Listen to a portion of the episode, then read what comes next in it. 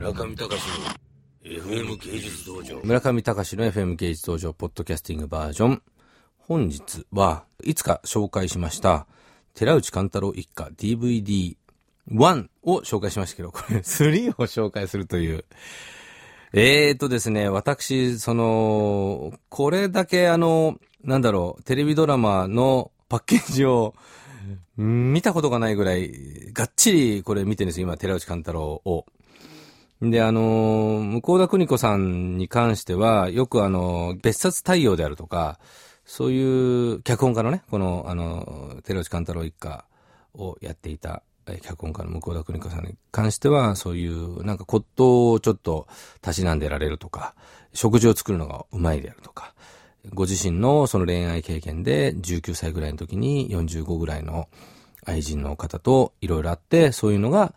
なんかこう、どこかこう寂しいような人間の、なんて言うんでしょう、恋愛の感情の隙間みたいなものを埋めていく基本だったりとか、お亡くなりになった時は、その、チャイニーズエアラインで中国の方にご旅行される時に飛行機が落ちて死んじゃったとか。まあそういうところで向田さんを知ってたのと、もちろん寺内勘太郎一家当時見てたので、そういうこうなんか思い出とともに合体した感情で見てたんですが、いや、これはね、もう本当にすごい。まあ皆さんすごいすごいって言ってるんですけどね、どの人も。あの、この前、このコーナーでお呼びした、嫌われマツコの一生の監督の中中島さん、中島監督も、ご自身が一番お好きなドラマは寺内勘太郎一家であるっていうふうにおっしゃってましたが、本当にキャラクターがよく作り込まれていてですね、どのキャラクターももう生き生きとしてると。ただその DVD ボックスの3巻で非常に面白かったのが、寺内勘太郎一家 DVD 発売イベントトークショーっていうのが収められていて、そこでですね、演出の久世さんであるとか、出演者の小林亜生さん、えー、キキキリンさん、西城秀樹さん、浅田美代子さんっていう人たちがトークをしてるんですけれども、そこでその番組が始まるにあたって、いろいろそのスポンサーであるとか、その代理店さんであるとかといろいろ話をしてるときに、スポンサーさんが怒られたっていう話がびっくりしてたんですよね。すなわちあの、主人公の小林亜生さんが俳優として素人であると。加えてあの、浅田美代子さんもど素人、西城秀樹さんも俳優として全然キャリアがない。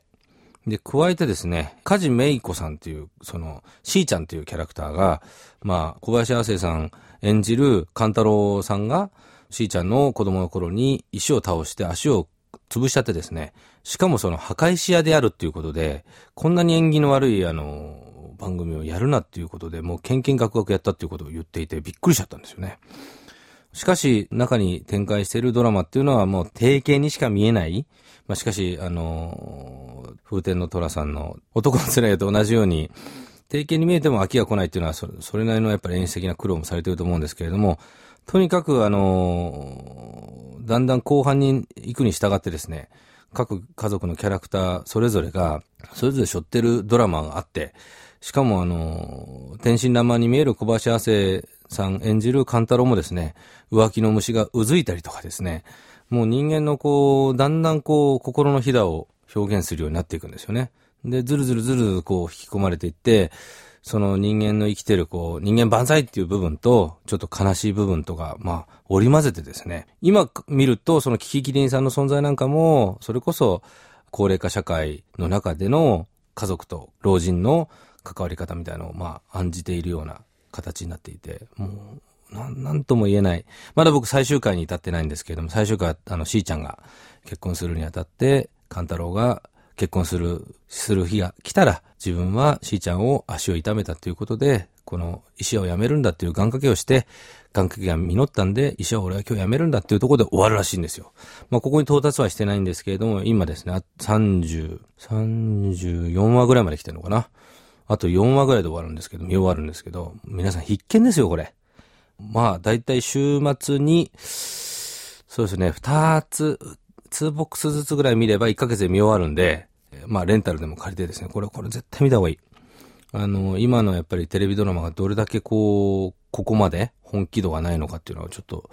僕最近のドラマ見てないんで何とも言いませんけれども、あの、とにかく西城秀樹が骨折したっていうのが、僕の心の中でアングルとしてこう、ガチッと組み込まれてるんで、その本気度と、ドラマのやっぱり作り方、あと人間の、その日本人の人間の奥深さっていうのを考えさせられて、